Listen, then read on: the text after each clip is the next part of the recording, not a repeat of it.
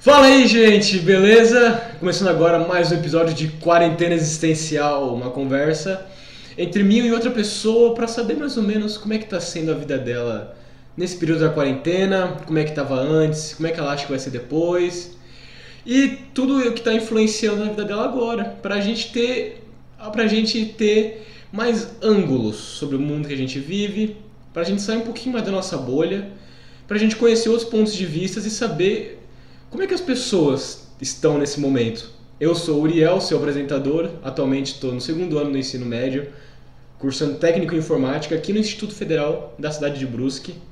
E eu estou aqui com o. Eu sou o Edu Salles, prazer!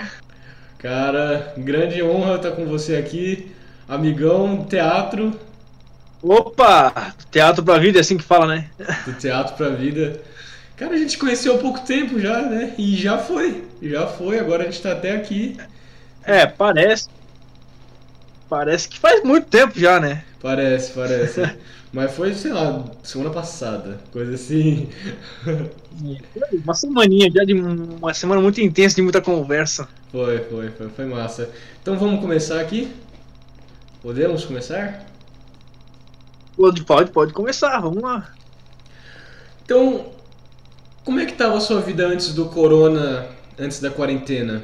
Ali no final de 2019, começo de 2020, como é que estava a questão do seu psicológico, questão de trabalho, família, essas coisas? Como é que estava tudo isso? Então, vamos lá, vamos começar por psicológico e trabalho, que vai andar meio paralelo nessa época. Eu estava é, saindo de um emprego que eu não gostava e entrando num emprego que é muito a minha área, que eu, eu entrei na Rádio Massa FM, que foi uma, uma experiência incrível para mim. Foi onde eu realmente descobri o que eu queria fazer da vida e a Massa me proporcionou isso. Então eu passei 2019 ali bem, bem, bem intenso na rádio. Quando virou para 2020, a gente já estava bem engatilhado, já estava pegando bem o pique das coisas, já estava bem, bem avançado, vamos dizer assim.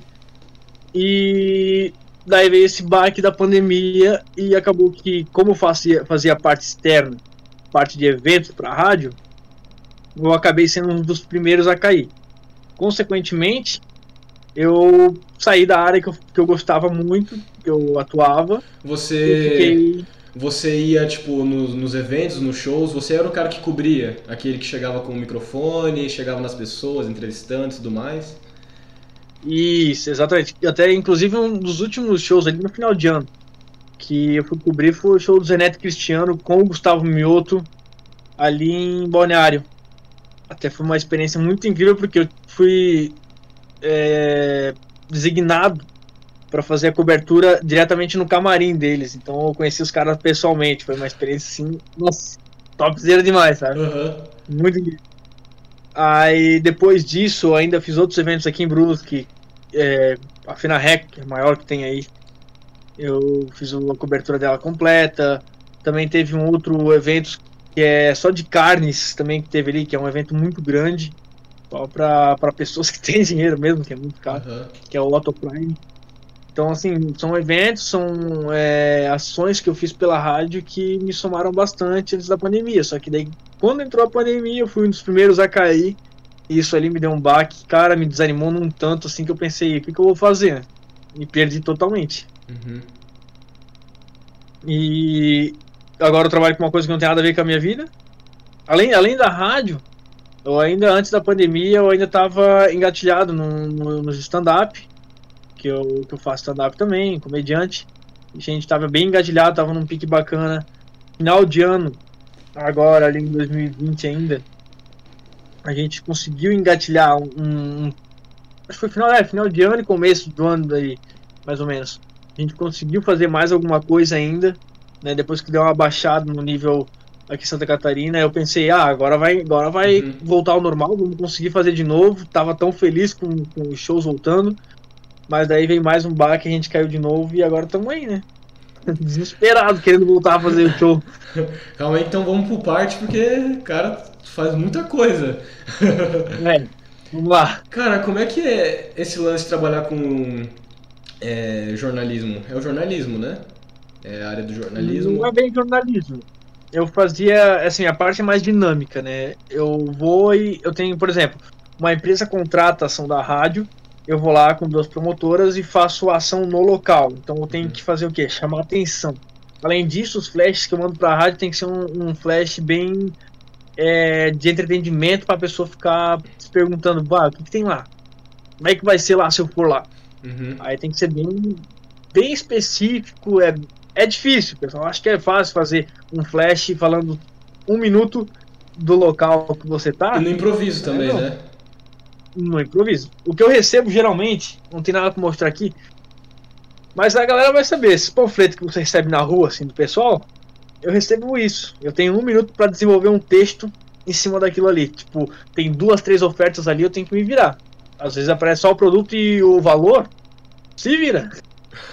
Aí você tem que inventar, tipo, tem que inventar tudo na hora e fazer isso sair de um jeito não engraçado, mas de um jeito atrativo para as pessoas quererem ir nesse lugar. É isso. Exatamente.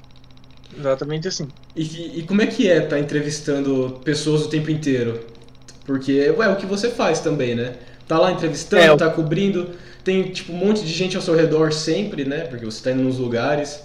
Como é que é tudo isso? Como era, né? Agora a gente é, não tem mais. É, como é que era tudo isso? Cara, era muito legal. Era muito legal. Eu sentia, assim, a energia da galera que ouve a rádio eles quando vê a gente pessoalmente, eles ficam muito mais felizes porque eles, eles a primeira coisa que eles falam é o seguinte: "Cara, não imaginava que tu era assim". que a voz da gente é de um jeito, né, na rádio, uhum. e pessoalmente a gente é totalmente diferente. E até a gente conversando sábado, você é, tem todo um treinamento para ter voz de locutor, né? Ter essa voz de radialista, né? Não é um, é um treinamento, tem todo um treinamento, você tem que fazer várias técnicas para poder é, soltar a tua mandíbula e a tua língua trabalhar ainda melhor. As palavras saírem bem limpinha quando tá no áudio. É uhum. É, bem, é bem mais complicado. Tanto que, assim, antes de você ir trabalhar na rádio, durante o teu trajeto, pode ser, ou até mesmo em casa, antes de ir de casa, tem que fazer um aquecimento vocal, porque a tua voz, querendo ou não, ela cansa demais, é demais, assim, é... Tanto que o locutor de rádio, ele trabalha no máximo, assim, beirando 5 horas de trabalho por dia. Ainda é muito se ele fizer isso. São 5 horas falando, né? É, são 5 horas falando e a tua voz é. Meu, é demais, sabe? Sim, deve ser bem desgastante, né? Fazer isso. Sim, é bastante. Tá, aí você estava falando ali, as pessoas te veem e a primeira coisa que elas pensam é. Não, não, era, não acredito que ele é assim. Isso. É a primeira coisa que eles veem, porque assim, a gente tá com uma voz bem diferente na rádio. Então, tu pensa, a pessoa ouve você, uma, um baita vozeirão, pensa, meu, a pessoa é assim, assim, assim, assim. Quando a gente vê pessoalmente, pensa, meu, totalmente diferente. Tem, por exemplo, na, na massa de Bruce tem a Fernanda Fogaça. Pô, ela tem a voz idêntica da Paula Fernandes. A pessoa que vai ver ela pessoalmente vai pensar, meu, ela tem dois metros de altura, mulherão, que nada, tem 1,59m, uma naniquinha. Ninguém imagina, tipo, muda bastante, sabe? Muda muito. tu pode fazer uma. Tu pode fazer um take aí com voz de locutor pra gente? Um take? Quer que eu divulgue alguma coisa? Não, vamos. Divulga a rádio, a própria rádio, vamos, vai, vamos fazer isso. Divulga a própria rádio. Fala... A própria rádio mata ou de vocês? É o que vocês querem? Ai, meu Deus do céu. Meu Deus do pega, céu. Pega uma empresa que é mais fácil. Pega uma empresa, uma empresa qualquer aí. Não, pode ser a Rádio Massa, vai. Divulga a Rádio Massa, vai. A Rádio Massa. Vai. Tá. Deixa eu pensar. Pô, vou divulgar a própria Rádio Massa. um, pegar pontos específicos. Tá, vamos lá. Vamos assim. Você que procura entretenimento, procura também muita diversão e música de qualidade, você não pode deixar de ouvir a Rádio Massa FM, a mais ouvida, campeã no Ibope em Santa Catarina. Ligue já o seu rádio na sintonia 107.7 e curta o melhor da rádio de Santa Catarina. Vem, Rádio Massa FM, a minha rádio é massa! Cara, que... Cara, eu, eu achei sensacional. Eu achei. É. Eu achei muito legal, cara. Eu não imaginava que tinha tudo isso pra, pra conseguir, sabe, fazer essa voz, que, como você falou. E eu acredito. O mais que... difícil é você ligando pontos na sua cabeça sem dar pausa, entendeu? Eu ainda dei uma pausa aqui, isso aí já não é tolerável, vamos dizer assim, num flash que eu mando ao vivo pra rádio. Isso não pode ter. Uhum. Tem que ter uma continuidade sem travar. Sim. Ah, mas até, aqui- até porque aqui não tem compromisso nenhum, né? Aqui. fazendo entretenimento. No improviso assim, a gente sorta um negocinho diferente. Sim. Mas até, até tem questão de tu tá com um microfone profissional e tudo mais, né? Isso também influencia, né? Na verdade, não. Na verdade, não. Não tem microfone nenhum. é Meu próprio celular é o microfone. Tu grava. Eles não te dão nenhum equipamento pra fazer isso? Não, eu vou eu solto direto no celular. É, então. Eu é- gravo no flash, ali no, no WhatsApp mesmo. Eu gravo ali o flash e mando pra eles assim mesmo.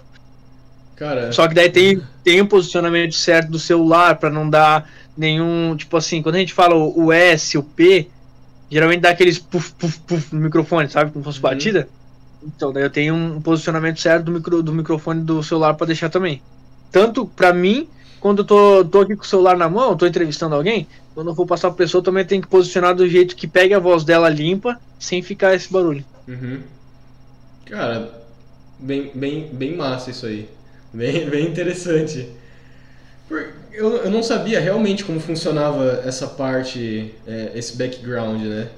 E todo mundo tem, tem que fazer esse exercício vocálico? To, todo, todas as pessoas que aparecem até no jornal, por exemplo, também fazem isso?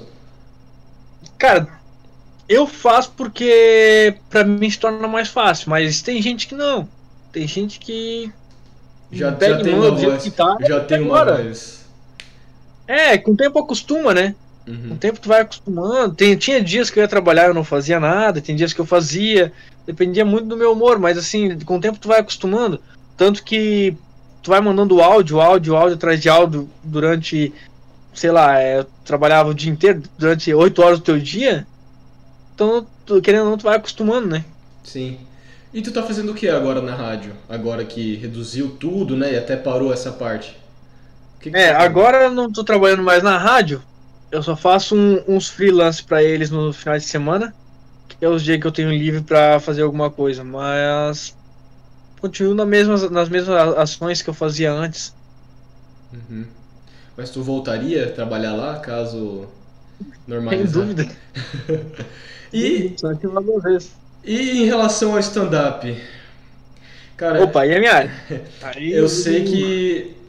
Eu acho assim, eu sou uma pessoa que prefere muito mais fazer drama do que comédia, porque eu não me.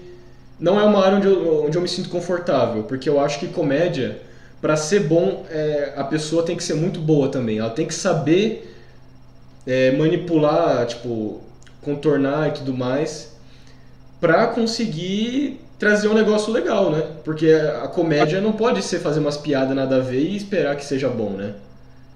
A comédia, ela é 100% psicológica.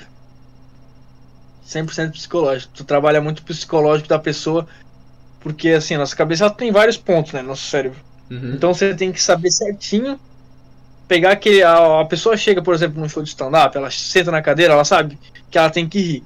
Mas se tu não der aquela famosa aquela famosa frase que hoje tá em alta, se não der o gatilho pra ela rir, ela não vai rir, ela não vai entender as coisas. Uhum. Então, às vezes, tu conta uma piada sem graça, ela vai dar risada porque ela já tá preparada.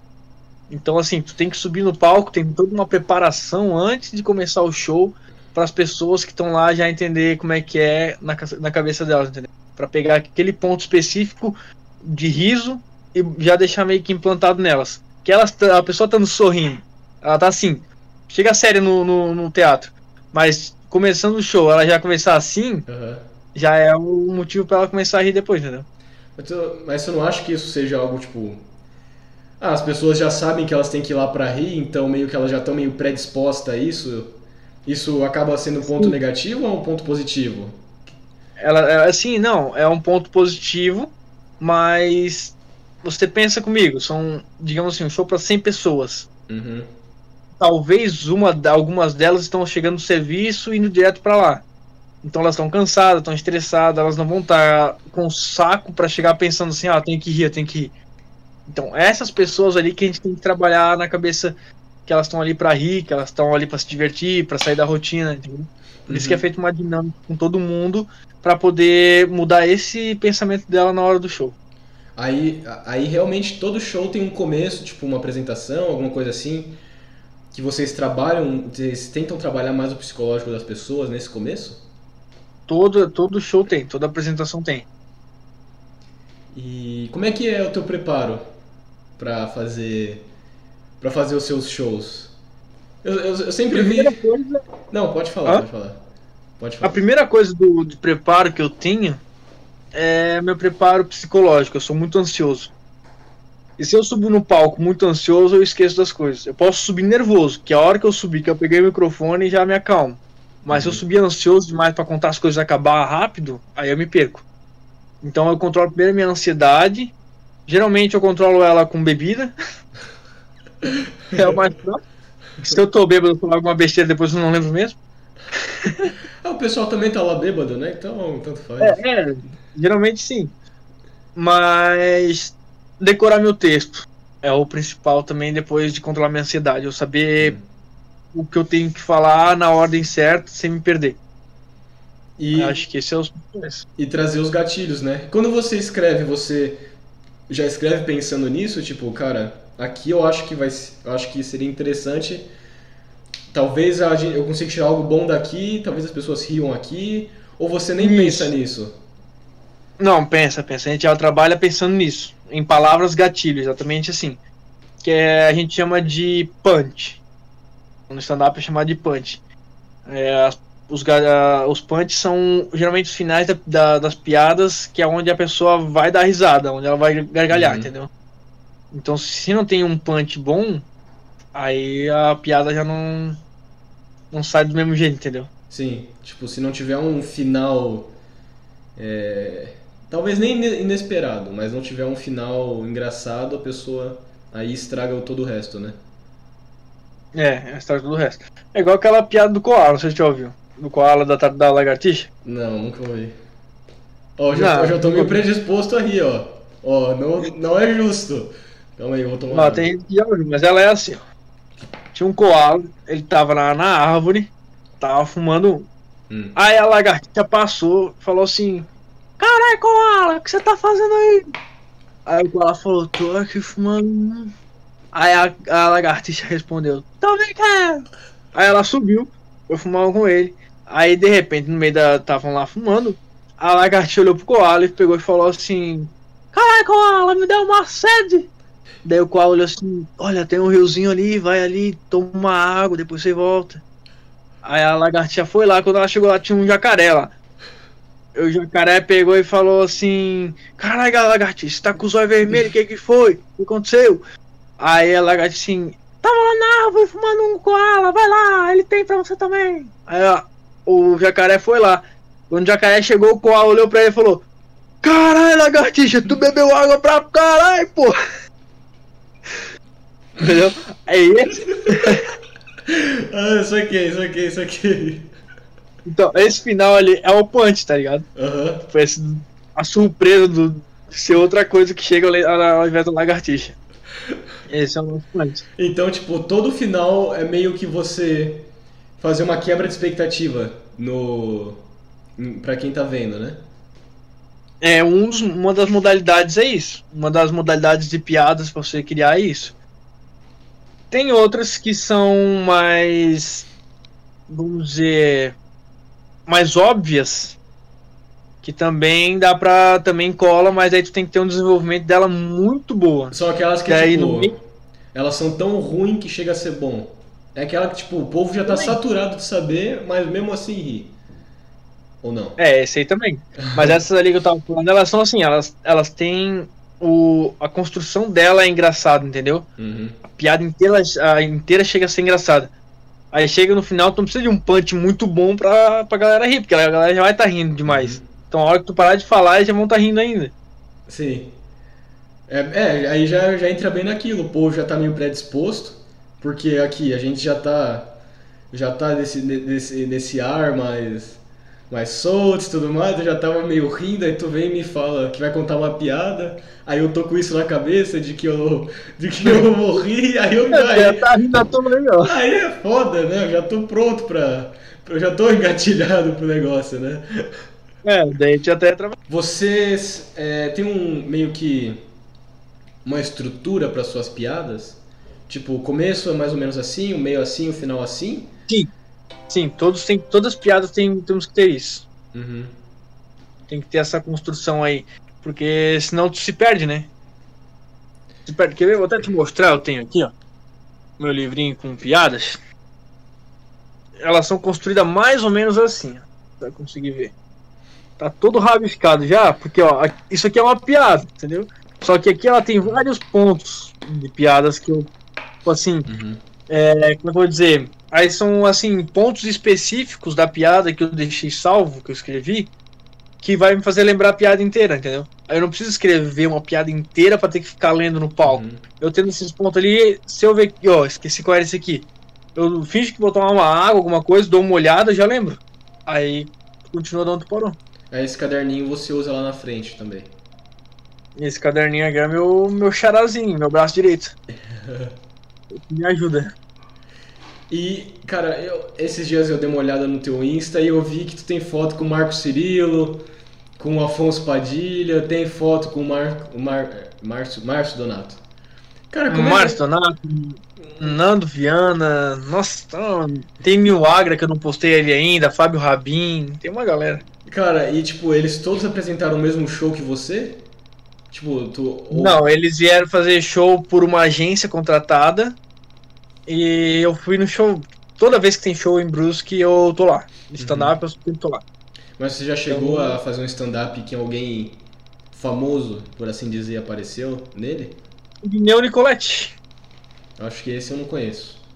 Esse é o... Eli de Ilhota, o Jorge Gastal de Itajaí também, já show com ele. Uhum. O pessoal aí já, já, já me apresentei junto com ele, sim. Cara, que massa. Tem o Danilo, Danilo Radic lá de São Paulo, que eu também fiz show com ele. Ah, deixa eu ver quem mais. Cara, que eu me lembre.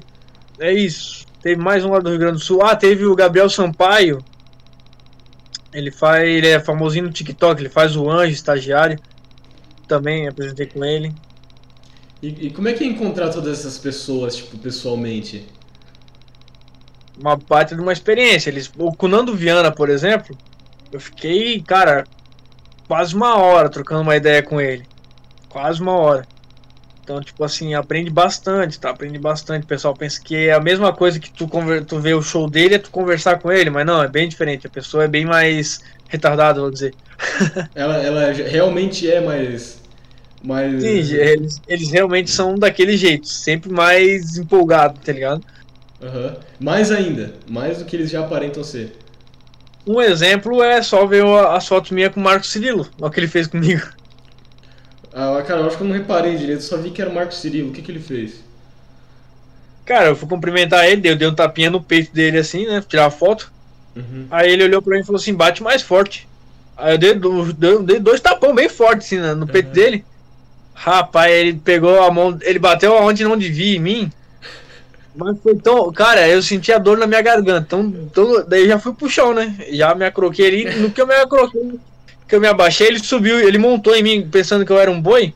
Por causa do chifre, né? Talvez semelhança bateu. E aí ele começaram, daí eu morrendo de dor, o fotógrafo do evento batendo foto do cara montado em mim, todo mundo rindo de mim na Meu, era uma fila enorme na frente do palco, assim, todo mundo rindo de mim e eu não podendo fazer nada que eu tava morrendo de dor. Aí eu levantei, falei pra ele assim, ah, vai, vai, vai, bate foto com outro que eu não me aguento.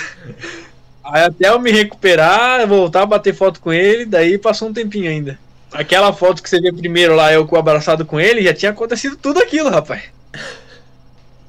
Cara, que massa, eu não sabia que eles realmente eram assim. Óbvio que eles já eles têm uma predisposição, né? Já tem uma predisposição a ser um pouco mais cômico, né? Porque eu acho É. difícil você fazer alguma coisa que é muito fora da sua área, né? É que na verdade, assim, quanto mais engraçado a gente que trabalha com stand-up, né? Quanto mais engraçado for tua vida, mais material tu tem. Uhum. Porque tu não tem que inventar a piada sobre alguma coisa. Tem tua vida, a nossa própria vida é uma comédia. Então todo mundo, todo mundo, todo mundo tem uma história engraçada pra contar. Sim. Então pensa se tu viver uma vida inteira de comédia. tu vai ter história para pro resto da vida para contar, né? Então a, o, o comediante stand-up ele vive assim. É tipo uma filosofia de vida, né? Viver. É. Tipo, viver da forma mais. Não, não tranquila, mas sempre mais emocionante. É, mais Isso, simples. Também. Aí você, e você também leva isso pra tua vida. Sim, eu levo tudo bem de boa, sou um cara super calmo. A minha diferença é que eu observo muito a situação do dia a dia para criar alguma piada, alguma coisa. Eu observo demais, assim. Às vezes eu tenho piadas que eu vi que aconteceu com outra pessoa e eu me coloco no lugar da pessoa para poder fazer a piada fazer sentido, entendeu? Uhum. Porque pô, foi uma cena muito icônica e eu tava presenciando, eu vi aquilo. Então eu acabo fazendo uma drama bem legal ali. Uhum. Aí não necessariamente tu tem que passar pelo todo, pela toda a trama, né, do negócio. Só É, assim. por exemplo, um dia que eu tava no mercado, eu trabalhava no, no, no Arker. Até achei engraçado. Eu passando no corredor, de repente escutei uma gritaria na criança, né? Criança não sabe, não sabe falar, né? Ela berra. Uhum. Ela queria alguma coisa, ela queria algum doce, alguma coisa, o pai não queria dar. Aí o pai falou assim: vai lá e pede pra tua mãe. Ela foi correndo, deu dois minutos, ela voltou. A mãe mandou pedir pra ti. Isso eu ouvi na conversa. Aham. Aí ele disse, não, não vou pegar, não vou pegar, é muito caro, e foi saindo. Rapaz, a guria se agarrou no braço do pai dela e se jogou no chão, o pai dela levou ela de arrasto no mercado. Bicho, aquela cena foi tão engraçada, cara, tão engraçada. Só, só voltava botar aquela música, I believe I can fly. Ela, ela arrastou a criança pelo negócio todo. É, outra, outra coisa foi assim, ó, isso foi, eu- isso foi eu que presenciei, eu tava conversando com o líder de loja, num corredor, aí chegou um cadeirante, até pesado falar isso, mas fazer o quê? É coisa da vida. Chegou um cadeirante e pediu pra mim assim, onde é que fica o leitinho zero lactose? Aí eu Aham. olhei pra ele e falei assim, ah, é no corredor aqui de trás. Daí, o único problema é, é que meu, meu, meu líder olhou pra mim e falou assim, cara, tu não vai lá pegar pra ele? Eu falei, deixa, deixa um pouquinho. Aí ele, meu, tu é filha da mãe, né? Por que que ele falou isso? A gente deu a volta, o cadeirante tava exatamente assim parado olhando pro leite pro, pro leite porque era na última fileira. do- Era na última fileira, tá ligado? Eu sabia que era. Eu só falei pra ele que era lá porque eu queria ver a reação. Bicho. Ficou uma cena, tipo assim, ele olhando daquele negócio, pensando o que, que eu vou fazer, né? Pô, eu fui muito filha da puta, mas. Mas aí depois você pega isso e transforma numa piada. Até a situação da criança, tu fez a mesma coisa. Sim, exatamente. Todas essas cenas se transformam em piada pra mim. Legal, legal. Eu sou muito mais do drama. Eu acho que pra mim o drama faz muito mais sentido pra mim, porque tu consegue ir muito fundo, sabe? Tu consegue tipo muito fundo no psicológico da pessoa através do É, drama. fosse no caso da criança, você ia falar assim: calma, minha filha, a vida não é assim. A vida é difícil, você vai receber vários nãos na vida. Mas você tem que se levantar, você tem que se erguer. Vença a vida. Ou ia pegar a criança e começar a socar no chão, tá ligado? Soca com a cabeça da criança no chão. Isso é pior, né? Mas é drama também. É, drama também, claro. E, e o que que te fez ir pra comédia? É, cara, falar tipo, eu quero ser stand-upper. O que que te fez ter essa chave? Ah, eu era um cara muito. Uma criança muito tímida, muito envergonhado, não gostava de falar. Uhum. Eu era mais na minha, só que assim, eu era muito debochado de tudo, de tudo, de tudo, de tudo. Eu era muito retardado. Eu fazia umas coisas assim, tipo, deitar na lombada, essas coisas assim, criança normal não faz, sabe? Aí depois dos meus 14, ali, eu comecei a assistir um grupo chamado. Na verdade, antes era na, no Multishow que passava, na MTV. É tudo improviso, era o nome. Era Marcos Mion, Anderson Bizoc, Daniel. Não lembro sobre. Daniel Nascimento, acho que é Daniel Nascimento o nome dele. E o Elidio Sana. Eram eles. Até na época do O- Marcos Mion tinha um Mionzinho junto. O Elídio do Barbichas ou não? É outro. Exatamente, já Ah, chego lá. Nossa. Aí eu comecei a acompanhar o É Tudo Improviso, eu, cara, eu adorava aquilo, era muito bom.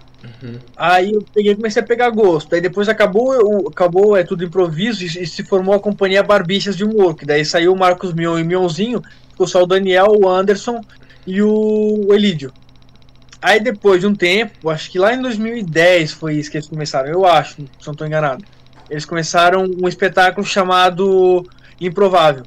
Espetáculo Sim. Improvável lá no teatro em São Paulo, no Teatro do Tuca, se não me engano. Aí eu comecei a ver no YouTube isso. E quanto mais eu acompanhava, mais eu tinha gosto por teatro, mais eu tinha gosto por comédia, por humor. Então, o teatro ah, foi minha, minha primeira paixão em si. Uhum. Mas daí, como o teatro estava longe da minha perspectiva aqui em Brusque, porque até então não tinha nada de teatro, eu comecei a migrar pro, pro stand-up, entendeu? Uma coisa foi me puxando a outra. Uhum. Aí depois que eu entrei no stand-up por causa dos barbichas, aí desandou. Aí minha paixão aumentou mais, eu vi quanto que era legal você fazer as pessoas rirem, o quanto era gostoso você liberar essa energia gostosa que o stand-up passa para as pessoas, então É, e você tá trazendo, tipo, sempre a melhor versão da pessoa para aquele momento, né? Uma coisa que eu vi numa conversa que o Jim Carrey fala, que ele fala, olha como isso é mágico, eu sempre tô com a melhor versão das pessoas. Sempre que eu vejo as pessoas, elas vêm felizona me cumprimentar e tudo mais, elas estão sempre, tipo, felizes, tipo, é, não necessariamente felizes, mas elas sempre estão... São, tipo... animadas. Elas É. sempre são animadas. Porque elas sabem que, a, to- a- por exemplo, o Jim Carrey, ele é o meu principal, vamos dizer. Ele é o meu. Cara, tem uma palavra Ídolo. certa, daqui a pouco eu lembro.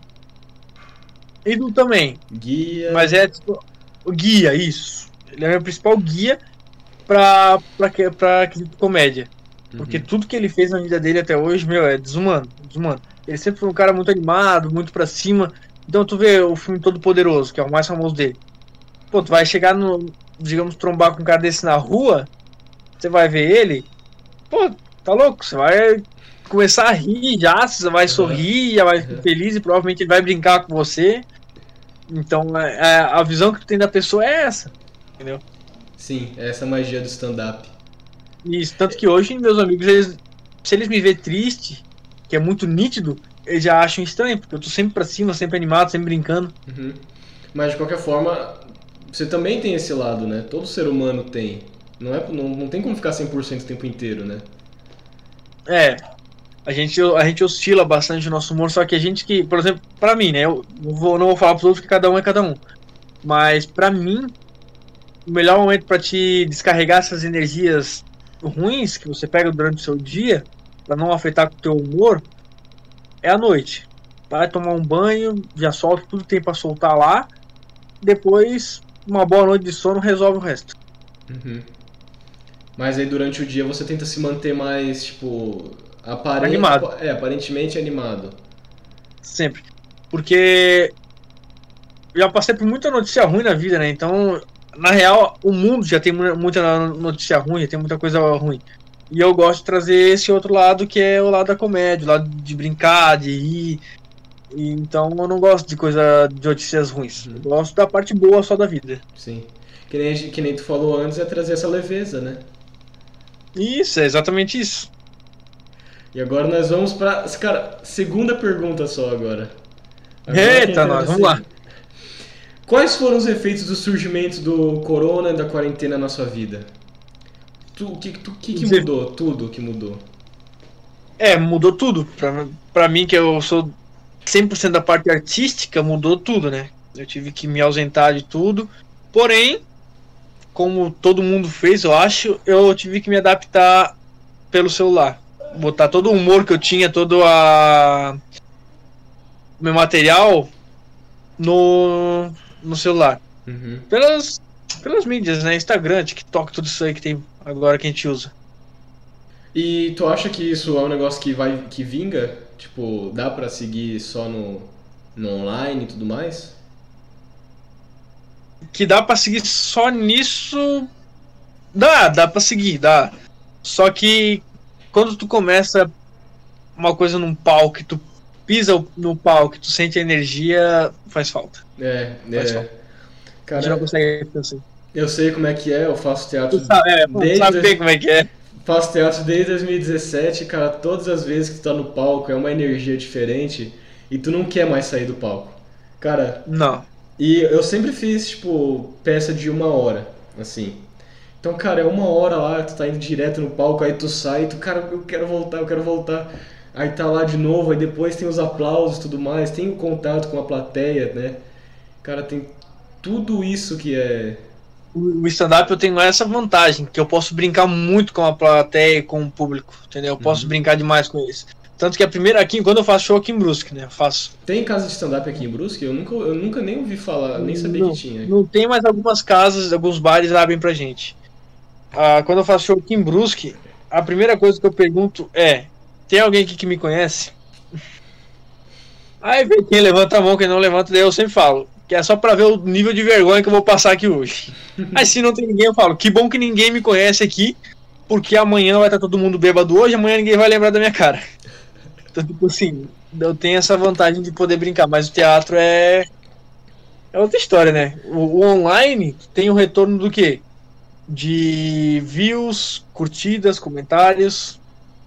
Já no palco tem aquele, aquele retorno imediato, né, do pessoal. Então é E, e você tem uma interação direta, né, com o público. É. Ali no online você só, só tem, tipo, tu sabe que tem uma pessoa do outro lado, mas tu só tem o, no, o, o username dela ali e um comentário.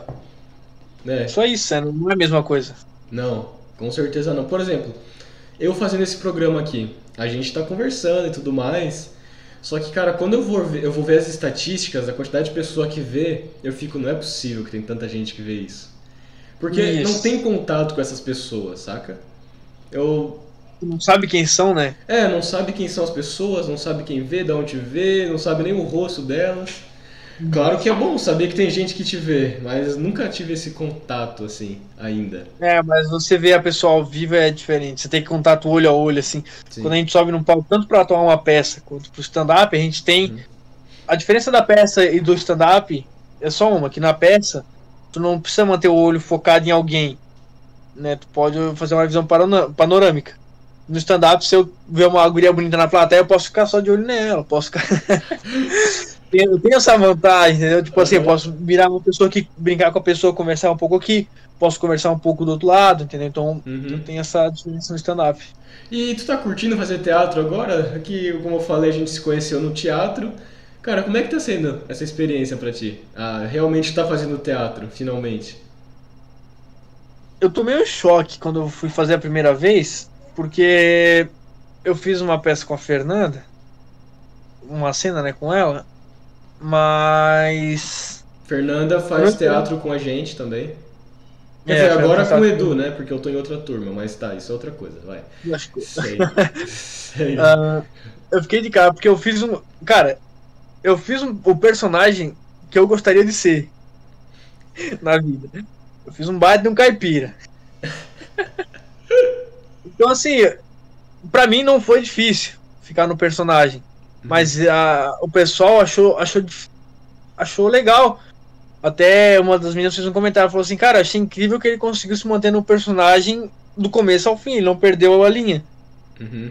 Mas pra mim, entrar no personagem caipira, porra, é fácil demais. É meu dia a dia, quase, né? Eu já tenho, conforme vai passando o tempo, mais puxado eu falo. Então, Aham. Mas é o teatro mesmo. mim foi isso. O teatro pra mim foi uma, uma saída pra eu ser aquela pessoa que eu sempre quis ser.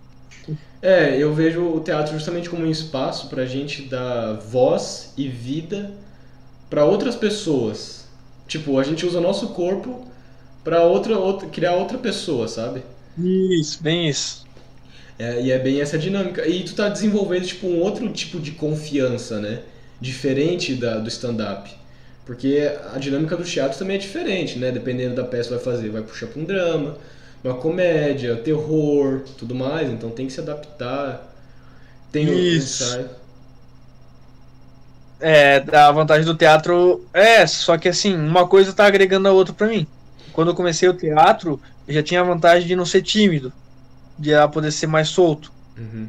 Então, depois que eu for fazer o stand-up, que eu for voltar a fazer show, eu já vou saber me importar mais no palco, porque o teatro tá me ensinando isso. Então, o trabalho é paralelo, é uma coisa que Sim. puxa outra. Tem mais presença de cena também. E tu pode usar, pode fazer piada com o teatro também. Com as coisas Posso. que acontecem lá. Isso. Meu, acontece muita coisa. E com, é, é, eu sei, eu sei bem como. Cara, e como tu, e tu teve a vantagem de já chegar não sendo tímido, né? Cara, eu entrei lá em 2017, nossa. Até em 2019, o pessoal que tá na sua turma agora, que me conhece, eles sabem que não falava com absolutamente ninguém. Ninguém. Eu não falava com ninguém da turma. Eu ficava eu ficava sentado no meu canto, de boa, o povo lá interagindo e trocando ideia, e eu ficava sentado no meu canto até começar a aula. Terminava a aula, botava o tênis, tchau, gente. E quando tinha que fazer uma cena com alguém? Não, cena com alguém aí conversava, né? Só que, só que quando se é tímido, você não extrai 100% do que. Você não extrai. É, não quero nem dizer o máximo, mas por ser tímido, tu não faz o seu melhor, sabe? E Verdade. A, e aí tinha tudo isso, porque quando eu ia ensaiar pra peça, eu tinha vergonha, tipo, cara, e como é que alguém vai reagir isso? Será que eles vão rir de mim? Só que a questão é, e se rir? Rir não é um problema. Não é um problema, só que a gente vem, tipo, de uma sociedade que a gente, quando alguém ri da gente, é, ela tá rindo... É deboche? É, deboche, essas coisas, aí você fica meio acanhado. Pelo menos eu que tinha bastante isso. Aí eu ficava, cara, eu não. Eu sempre usei isso a meu favor. É? Eu sempre. Sempre. Toda vez que alguém ria de deboche, alguma coisa, eu aproveitava o deboche da pessoa para fazer uma piada em cima daquilo, aí eu deixava a pessoa sem jeito. cara, eu, eu sempre fui a pessoa que, tipo, cara, se debocharem de mim, eu fico. tá de boa. Tipo, não quero. Por exemplo, assim, ó, eu, eu já ouvi muito. A pessoa chegava e falava assim, ah, tu é muito magro, cara, tu é magro e tal. Eu falei assim, é, é verdade, cara, eu sou muito magro. Inclusive não tem uma costela, tem uma persiana aqui.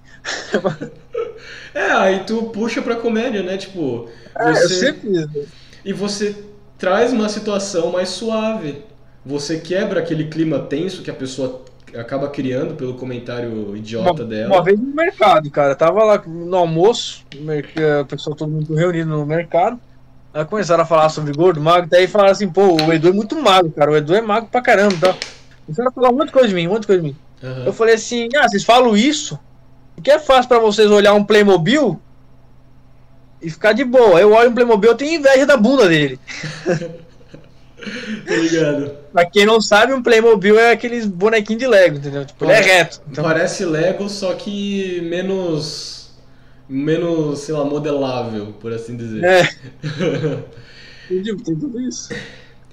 E como é que tá a sua vida atualmente, psicologicamente falando?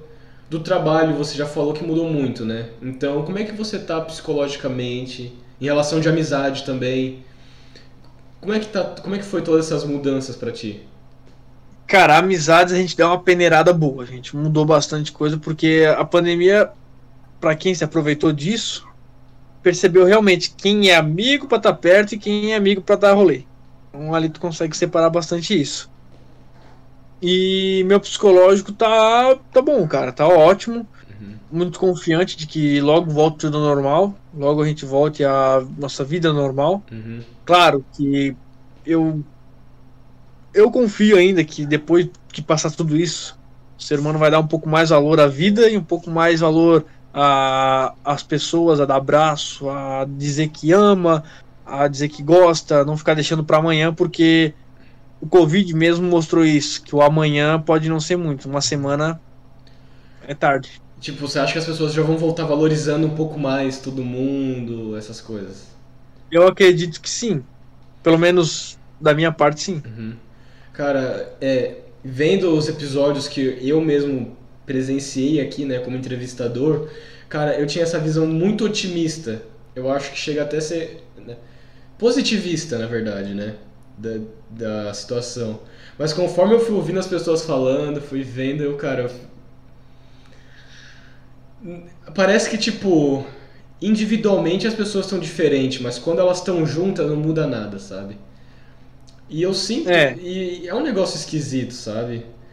Porque você vê como as pessoas estão mudadas. Você vê que elas têm é, muito, muito, elas dão muito valor para algumas coisas, só que parece que quando tá, entra num grupo, cadê aquela pessoa? Cadê esse indivíduo que eu acabei de conversar, sabe? Bem isso. Eu... Ah, uma, uma coisa que eu, eu levo pra minha vida, uma frase que eu li de Charlie Chaplin. O cara era um gênio, né? Uhum. Uma vez ele disse que a vida é uma peça de teatro que não permite ensaios. Por isso, cante, ria, chore, viva intensamente antes que as cortinas se fechem e a peça termine sem aplausos. Então, ali nada mais é do que tu viver intensamente qualquer momento da sua vida. Vivo, cara, hoje, hoje o ser humano tem muito esse lance de ah, o que o outro vai pensar se eu fizer isso? Ah, o que eu Cara, para de pensar o que os outros vão achar. Vive pra ti, mano. Vive a tua vida. Se tu ficar pensando nisso, tu nunca vai fazer o que tu quer da tua vida. Eu tava pensando, ah, ele não, tal pessoa não vai gostar. Ah, meu marido não vai gostar, minha namorada não vai gostar. Cara, tu vive pra ti, mano. No fim, é só tu, um caixão e um buraco. É, no final é você tá sozinho, né? Tipo. É. Depend... Então, independente de crença ou qualquer coisa, cara, é, é sempre você, né? É, quem, quem vai estar tá lá para te apoiar nos momentos, nos piores momentos? Você.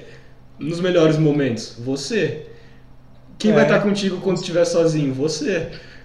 Por isso que as pessoas têm que viver mais pra si do que pros outros, tá ligado? Uhum. Hoje em dia não tem isso. Espero que depois que passar todo essa, esse lance do Covid aí, a galera bote a mão na consciência um pouco e decida viver mais e se importar mais, menos com esse negócio uhum. de, de de tudo, né, cara? Hoje a sociedade tá muito mimimi, tem muita, muita coisinha pequena que eles fazem um alvoroço. Cara, eu posso falar isso como um adolescente que essa, essa quarentena foi muito importante para mim como crescimento como ser humano, como indivíduo. Eu, eu acredito que esse momento que a gente está tendo agora aqui, essa interação, todo esse contato, ou até mesmo a gente ter se conhecido e ter saído, foi por causa de um, tipo, de toda uma reconstrução do, da minha pessoa porque meio que a gente está sempre inserido, a gente tá inserido num mundo onde as pessoas estão sempre tristes, sabe? Querendo ou não, cara, eu percebo que pelo menos a minha geração tá vindo numa crescente, numa crescente decres, numa crescente descida, sabe? As pessoas estão é, vindo muito muito rápido, mas evolui da forma errada, né? Tão, a gente está crescendo sem uma base psicológica. Esse é um problema. O problema é que no, é, no passado essas pessoas, mesmo é, pessoas mesmo tendo problema, não demonstravam tanto, pareciam ser mais fortes, criavam uma, uma casca rígida, né, em cima da pessoa. Só que isso está acabando, está se desconstruindo com a internet, com tantos movimentos, sei lá, políticos, sociais, isso está mudando. Então as pessoas estão exteriorizando muito mais a própria tristeza e isso acaba atingindo, tipo, todo mundo e uma, de uma forma que as pessoas só conseguem ver um lado negativo da vida. E, e eu caí muito forte nisso por muito tempo. É, você falar que você, cara, você sempre viu a vida, tipo, intensamente. Cara, eu era bem o contrário, tímido, ficando, tipo... Eu, eu sempre tinha meus amigos, eu sempre fui, eu sempre fui o, o melhor amigo dos caras top, sabe? No filme tem o protagonista, eu sou o melhor amigo do protagonista, saca? Eu, eu era essa pessoa. Você era o melhor amigo do The Rock. Eu era o melhor amigo do The Rock. Cara, e era bem isso, e tipo, qualquer coisinha me incomodava e eu ficava o dia inteiro triste por causa disso. Só que isso é muito cansativo. Cara, ser triste é cansativo. Cansa todo é. o seu psicológico e, e, chegou um momento que eu achava, comecei a achar isso insustentável que foi a minha pesquisa. E aí foi quando eu comecei a procurar sobre autoconhecimento, espiritualidade, filosofia. Porque para mim ainda é difícil. Eu, no atual estado que eu tô, eu consigo levar as coisas mais na brincadeira. Eu acho que para eu chegar no estilo de vida, tipo, do jeito que você vive, vai levar muito tempo ainda. Só que eu percebo que a minha vida. Só que eu percebo que a minha vida tipo, já tá sendo muito mais leve do que ela era antes e como isso faz uma diferença pro convívio com as pessoas e com nós mesmos, sabe? Sim, mas acho que não vai levar tanto tempo, não, porque o teatro vai te. Querendo ou não, ele vai te encaminhando, tá ligado? Uhum. Quanto menos perceber, tu já tá solto Sim. que nem, nem vai entender como que é. e eu fui percebendo isso. Por exemplo, eu e o Edu, a gente saiu com um grupo de teatro esse final de semana a própria, uma própria amiga nossa comentou, cara, tá muito mais desconstruído, antes era todo tímido e tudo mais. E foi uma, e foi uma mudança que eu não, não, percebo, não percebo assim, tipo, direto, diretamente, mas acontece.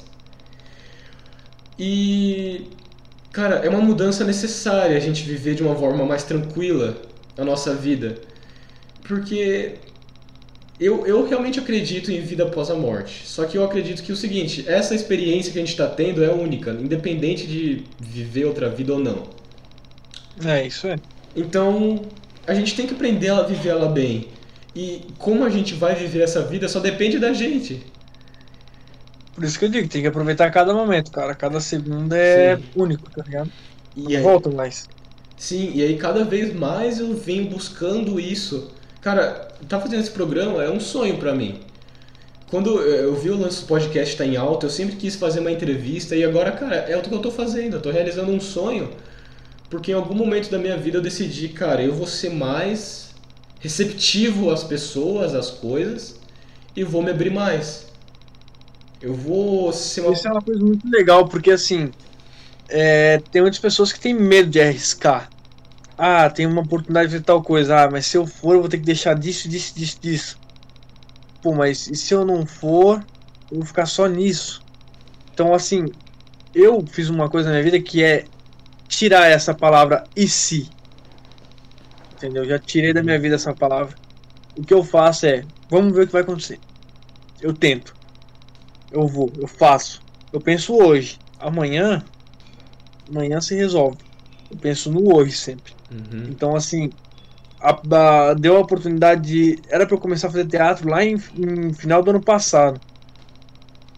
Eu não fiz porque tive uns problemas pessoais ali com término de namoro e tudo mais. Enfim, aí não deu pra fazer. Na primeira oportunidade que eu tive, depois que eu já estava esta- estável financeiramente, psicologicamente, tudo, foi ir pro teatro porque é uma coisa que eu queria fazer muito tempo. Então eu entrei fazer assim de cabeça. Vamos fazer e deu. E agora tá dando certo. Se eu tivesse ficado lá atrás no, ah, e se eu fizer agora, não sei se vai ser bom, talvez não seja a hora, Uhum. não vai dar legal. Eu não teria aproveitado tudo que eu aproveitei até agora. Entendeu? Então assim, um conselho que eu dou tanto pra ti quanto pra quem ouvir a gente, tira essa palavra em si. Arrisca um pouco mais. Faz um pouco mais pra te ver a diferença que vai dar na vida. Cara, é, é bem isso. Pra quem tá disposto, não existe desculpas. Pra quem não tá disposto, qualquer coisa serve, né? É bem isso aí. E isso é algo que eu também implementei na minha vida, que quando alguém me chama fazer alguma coisa e tudo mais, eu, eu sempre lembro dessa frase e penso, cara, eu não quero ser uma pessoa que vai tá, dar desculpas. Só que às vezes entra um pouco no pessoal, tipo, ah, eu realmente não tô afim de fazer isso. Aí, aí eu acho que também é outros 500, né? Porque tem coisa que... Não, daí é outro sentido, sim. Sim. Aí também vem, vem aquela, aquela, aquela questão da, da consciência, né? Não adianta tu querer forçar uma coisa também que não, não vai, tu sabe que não vai te agradar. Uhum. Mas tu sabe que se tu, na dúvida, se tu tiver na dúvida por uma coisa que tu sabe que é boa, faz.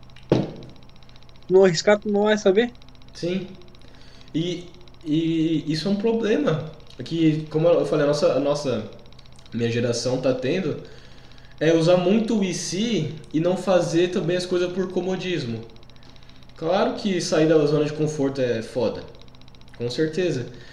Só que começa a chegar umas desculpas meio esfarrapadas e, cara, você quer fazer o negócio, você quer estar lá na frente fazendo a parada e tu não faz, sabe? Por medo. Qual- É medo, qualquer oportunidade tu deixa ir embora. E, e são oportunidades que talvez nunca mais venham na sua vida. Exatamente.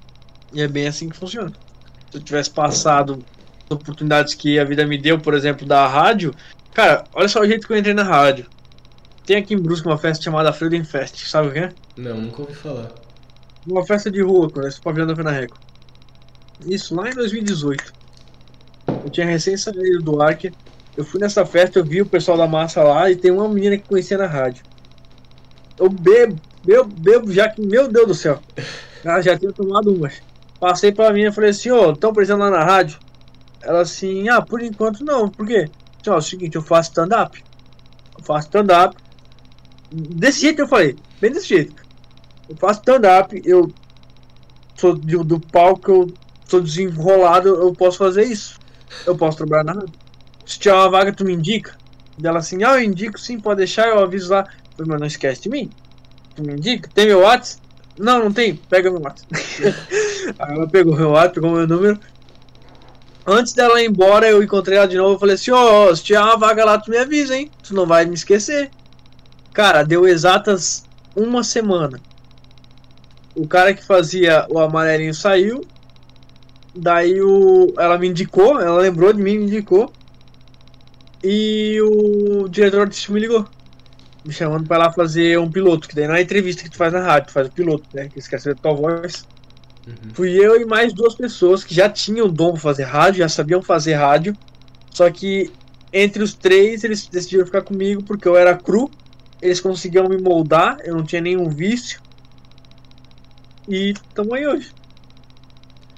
E, e, tu, e, tu, percebe que foi tipo, de uma forma muito no sense, né? Tipo.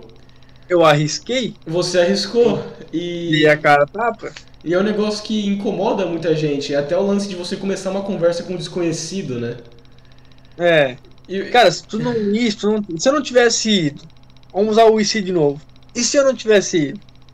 Se eu tivesse ficado com vergonha? Tu ia estar tá trabalhando no emprego que talvez tu não goste, tá fazendo algo nada a ver, não teria experienciado tudo que tu experienciou, não teria tido contato com gente e um monte de coisa que seria ah, diferente do que seria agora. É, então assim, eu arrisquei igual eu faço hoje em dia, eu arrisco com tudo, cara. Com tudo. Cara, eu. E, e, é isso que eu acho incrível dessas conversas. É tipo, cara, é a gente tá aqui, tipo. Nossa, tem, nossa, eu tenho muito vício de linguagem falando tipo, né? Pelo amor de Deus. Bastante. Cara, é a gente tá nessa conversa porque os dois se disponibilizaram a estar tá aqui e foi isso, tu me chamou do nada. Tu olhou meus stories e falou, vamos? Aí eu falei, vamos. E agora a gente tá aqui. eu arrisquei de novo? De poderia novo? muito bem falar, não, não dá, é uma coisa nada a ver, não pode. Tamo aí. Sim, a gente tá aqui tendo essa conversa incrível, cara. Eu tô ouvindo uns negócios que, que eu vou tentar implementar na minha vida. Eu vou tentar, né? Porque quando você. Não chora, não, não chora que eu vou chorar, cara. eu não vou chorar, mas eu não vou chorar, não vou chorar. O humor aí. O drama já cola na pessoa. Ah, tem que trazer, né? O drama. Tem que trazer, cara. Pelo amor de Deus, tudo que você tá me falando é tão bonito. e as perguntas? Acabaram as perguntas? Aí, ó. Paramos na terceira? Terceira de seis perguntas. Quer, aí, ó. Quer, é. quer continuar ou quer parar? Me diz aí, o tempo é teu. que mais perguntas tem aí? Vamos lá, vamos ver o que tem. E aí, como é que tu acha que vai ser quando acabar a quarentena, a, a corona, em relação à sociedade? Ali você deu um geralzinho do que tu achava. Tu acha que as pessoas vão estar tá todas mais felizinhas, né? Mas como é que tu acha que vai ser? É, tipo... vai, ser vai ser realmente um, um sentimento de liberdade, né?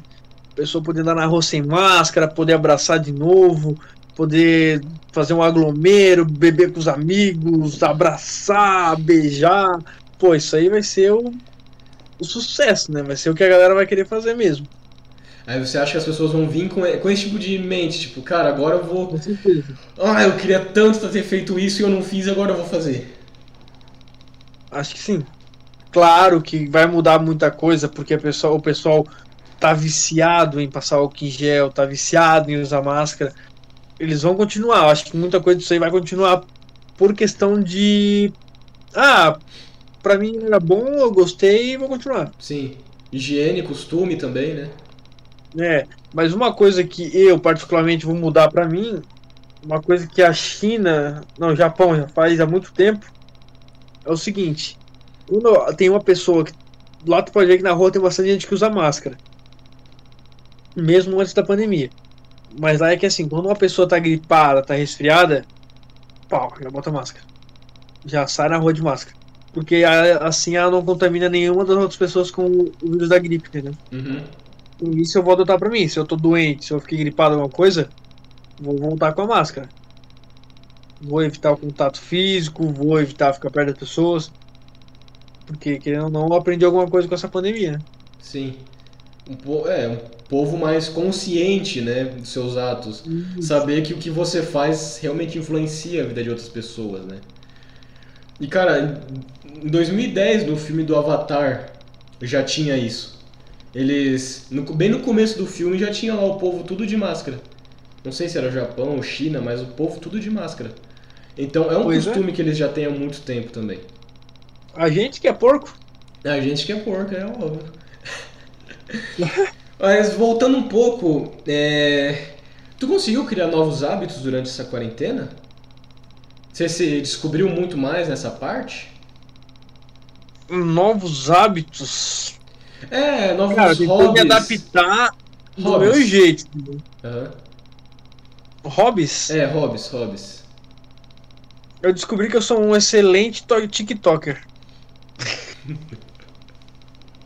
Acho que isso é um hobby. Se for um hobby, isso tá valendo. É, é o hobby, é o que tu gosta de fazer, né? Inclusive, além, além de excelente TikToker, eu sou um excelente comentarista de Big Brother. Pronto, aí, ó. Tá aí meu hobby. Mas tu faz tipo. Oh, nossa. Não vou mais falar tipo. Ó, mas tu faz. Complicado, né? Mas você. difícil. Você faz programa? Ou pro seu próprio TikTok? Ou O você. programa eu só faço à noite. Não, brincadeira. É, o que a gente tá fazendo, né? É, opa, é um Ó. pouquinho mais adulto. Ah, não, eu, eu sei o que você tá falando. Mas é, você fazia pro seu TikTok, pra tua conta no Instagram, ou um comentarista de você realmente tá assistindo e tá comentando as paradas ali? Cara, tu acabou de me dar uma ideia. Eu posso realmente comentar agora sobre o Big Brother, mas o TikTok é mais um uma besteirinha que eu faço pra poder explanar um pouco do que eu tenho guardado de humor. Aí eu faço e posto lá no meu Instagram. Aham. Cara, mas é uma ideia é, genial tu usar a sua voz, até de locutora, comédia e tudo mais, ou a tua voz mesmo, e botar uma sátira, uma comédia em cima do Big, Big, Big, Big Brother. Fazer, pegar uma, uma, umas filmagens, fazer uma narração. É, é fazer fazer como o Thiago Laifa faz, só que legal. Fazer tipo o Marcelo Rezende, né? É, bem isso, bem isso. Lembra do Marcelo Rezende, né? Marcelo, Então, meu amigo, agora fica de olho. corta. Você vai ver a Juliette aqui, ó. Corta aqui, corta aqui pra Juliette, ó. Corta aqui, é 18, meu filho. Dá trabalho. Corta pra 18, meu filho. Só que essa aí é a Juliette que usou um crack, né? Um crack. então, esse é o Marcelo é, Rezende. esse é o Marcelo Rezende. É o Marcelo Rezende com crack, né? Depois do crack. É o Marcelo Rezende. É, morrer, né? Deus o tenha, cara. Pô, não pode brigar com Os dois quietos, né? Ah, hippie, né? Então, Cara, parte a próxima. mas no geral, tu acha que a quarentena foi boa pra você como pessoa? Tu acha que foi boa pra você? Mais ou menos, mais ou menos. Fiquei meio chateado. não, não, não gostei muito, não. Não foi bom, não.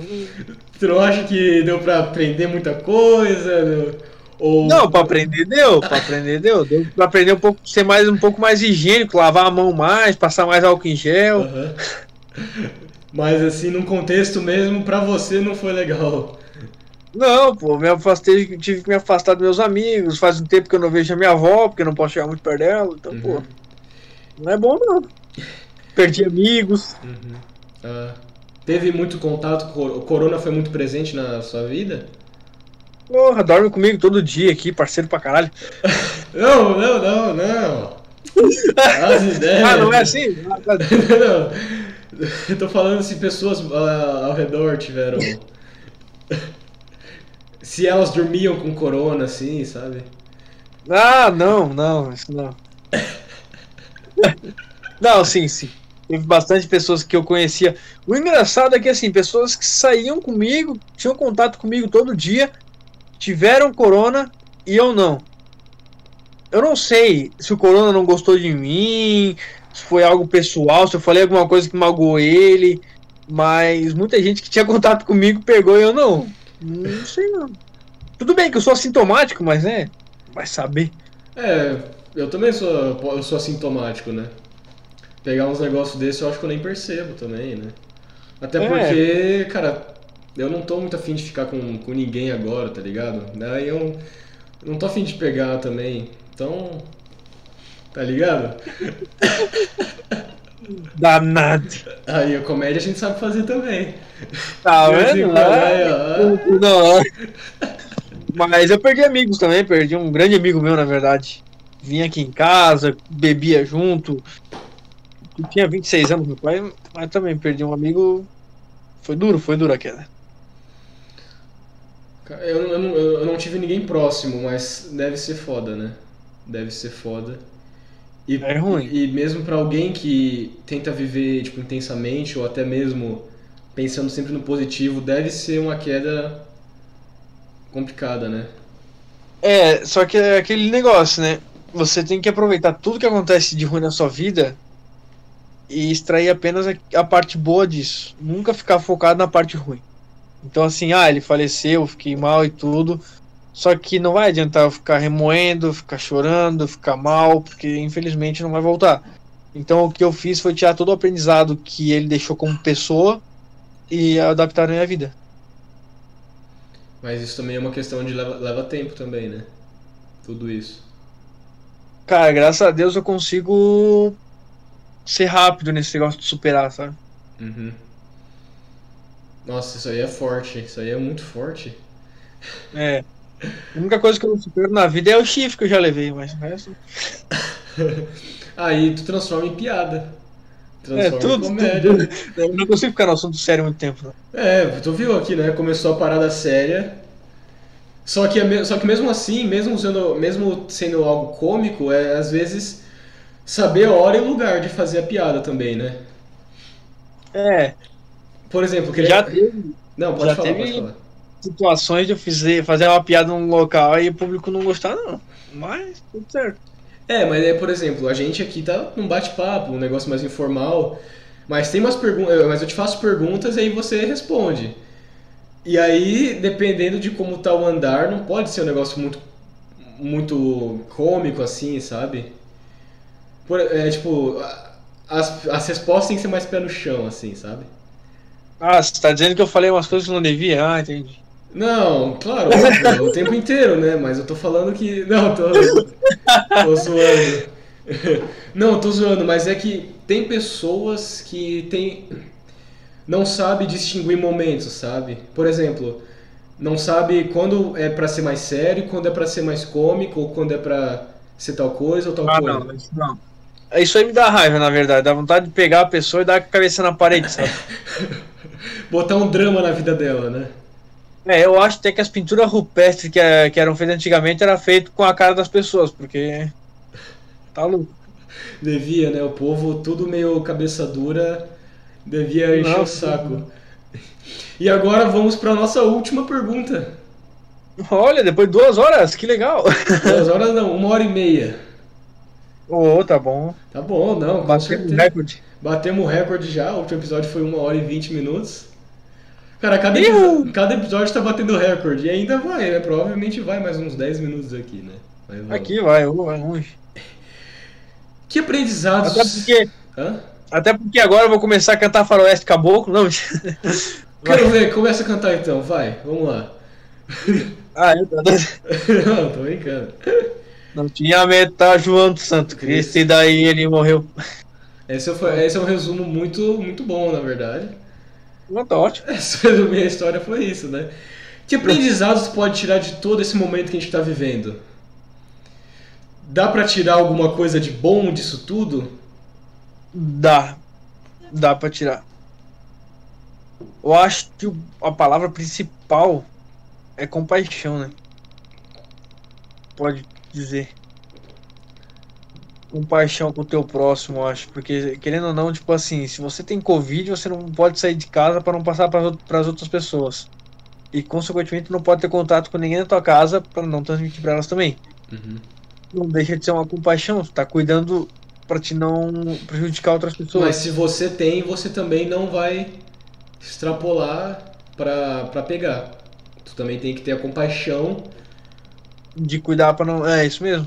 Isso, Então tem tudo isso. Eu acho que compaixão é a palavra certa. compaixão.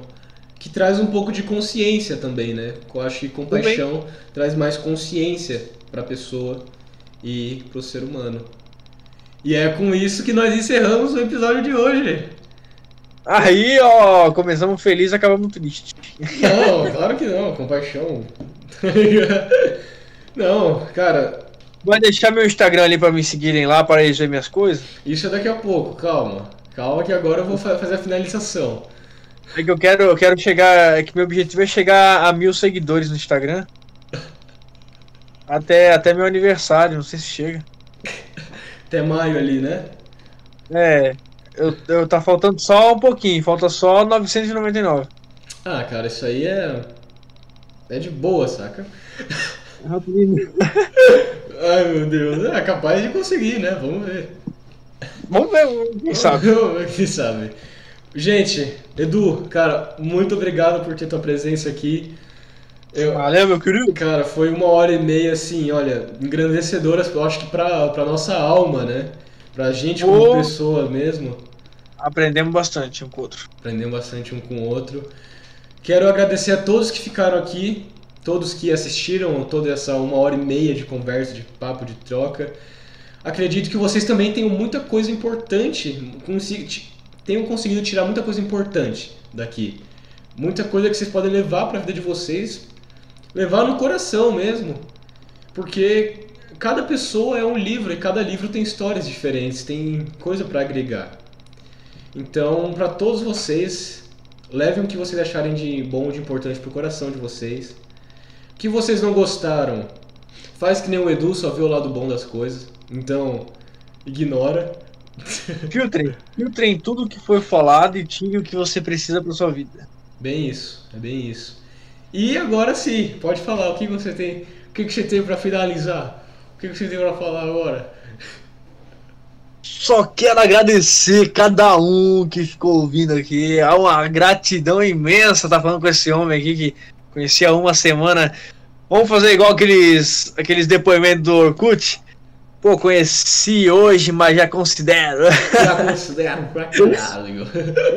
já, já, já virou um irmão pra mim, já é um parceiro. Agradeço muito ter topado aí fazer o nosso encontro bacana. É, e agradeço você ouvinte aí também. Não deixe de ouvir a gente na Rádio Massa, lá no Instagram também. Fica de olho, tem Nossa, eu tô tudo quanto é canto bruxo. Não, pode divulgar. Agora sim, agora é hora de tu divulgar. Divulga seu show de stand-up, seu Instagram, TikTok, seus, tra seus jobs. Pega lá, é arroba, eu gosto de me referir à terceira pessoa sempre. Então vai lá no arroba o Edu Salles, com dois L's o Salles vai seguir lá, vai ter muita coisa legal pro teu dia a dia sair da rotina para dar umas risadas. Vai lá, vai ter muita coisa bacana. E o show de stand-up, brevemente, se Deus quiser, vamos estar divulgando também. Então é isso, gente. Sigam lá o Edu nas redes sociais dele. Eu também tenho que fazer meu merchan, né? Claro. Então me sigam no meu Instagram, é, Uriel Nunes. Uh! é o Uriel com três U's e Nunes. E eu também escrevo aqui para o próprio blog da Rádio do IFC, caso você esteja vendo no site. Ah, só um pouquinho mais para cima aqui que tu vai ver uns textos meus. Para quem está vendo no YouTube, acessem radiofcweb.com. E para quem está vendo no Spotify, também acesse radiofcweb.com. E algo que eu esqueci de comentar no começo do episódio é que esse episódio tá, vai ter a versão dele em vídeo. Então tu pode ver no YouTube com ele em vídeo. Legal, né? Ó, ah, ah, isso é massa. ó, foi lá no Spotify, só rapidinho antes de terminar ali, ó. Pra quem quiser um, uma playlist de modão, mas modão, modão daqueles do Whitson, uh, bruto, lá dos Caipira, me chama lá na DM do Instagram que eu mando pro seu. Tem uma lista muito bonita lá. então faz isso lá, gente. Muito obrigado. Fiquem ligados que semana que vem tem mais. Então, boa semana, um bom dia, uma boa tarde, boa noite, seja lá o horário que você está vendo. E Falou, gente. Até mais. Beijo.